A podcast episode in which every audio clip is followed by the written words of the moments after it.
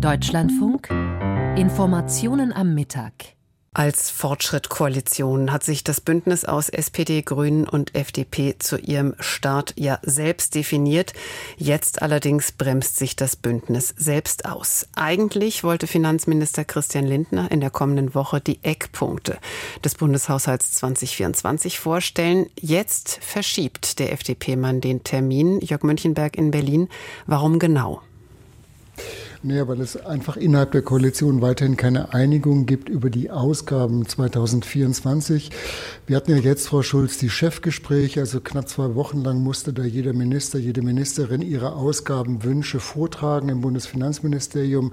Und da hat es einfach erkennbar keine Fortschritte gegeben. Man muss wissen, der Spielraum für diesen Haushalt 2024 ist, stand jetzt doch sehr überschaubar, wenn es darum geht, die Schuldenbremse wieder einzuhalten, was bekanntlich ja das erklärte Ziel ist von Finanzminister Christian Lindner, FDP.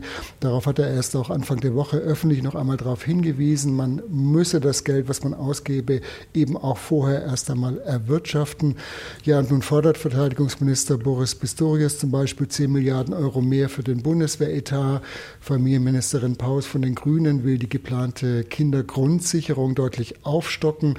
Das wird zwar erst 2025 haushaltswirksam, müsste aber schon jetzt in der Finanzplanung mit berücksichtigt werden. Also mit einem Wort, Ausgabenwünsche und Einnahmen klaffen weit auseinander.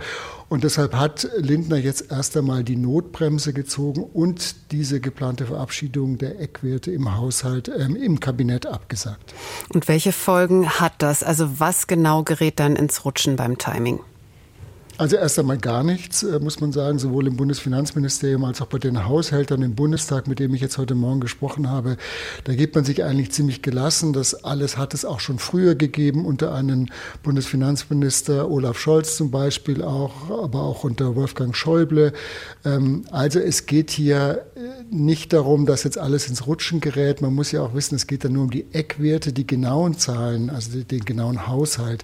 Der soll ja erst im Juni beschlossen werden.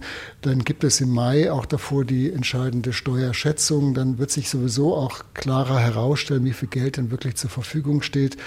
Ähm, also insofern ist man da schon ein Stück weit gelassen. Aber Lindner hat jetzt ausdrücklich offen gelassen, wann diese Eckwerte beschlossen werden. Also er will sich da nicht unter Druck setzen lassen, sondern erhöht er seinerseits den Druck auf die Koalitionäre.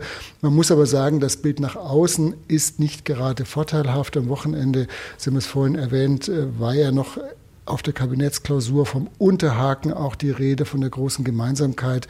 Und davon kann jetzt bezogen auf den Haushalt keine Rede sein. Wie geht es denn dann jetzt weiter in dem Konflikt? Also der Finanzminister hat angekündigt, dass er jetzt im Kabinett noch einmal die Zitat finanziellen Realitäten mit den Ressortkolleginnen und Kollegen besprechen will. Also er will da einfach nochmal Tacheles reden. Ähm, letztlich wird aber am Ende wohl viel davon abhängen, wie sich der Bundeskanzler in diesem Streit positioniert, der aber ja wiederholt äh, sich jetzt in den letzten Wochen und Monaten hinter die FDP gestellt hat. Er schützt sie, er verteidigt sie ähm, und Scholz hat auch schon die Einhaltung der Schuldenbremse öffentlich immer wieder durchaus befürwortet. Also von dieser Positionierung wird viel abhängen. Es gibt auch technische Lösungen. Man könnte die Eckwerte unter Vorbehalt stellen, heißt im Zuge der Haushaltsberatungen müsse es dann noch Einsparungen geben oder man hofft auf die Steuerschätzung im Mai, die wohl Steuermehreinnahmen prognostizieren wird. Allerdings, und das sagt Lindner eben auch immer wieder, sind die Risiken auch gestiegen. Stichwort Ukraine-Hilfe, Stichwort steigende Zinslast. Insofern wird der Finanzminister sicherlich da nur begrenzt auch zu Zugeständnissen bereit sein.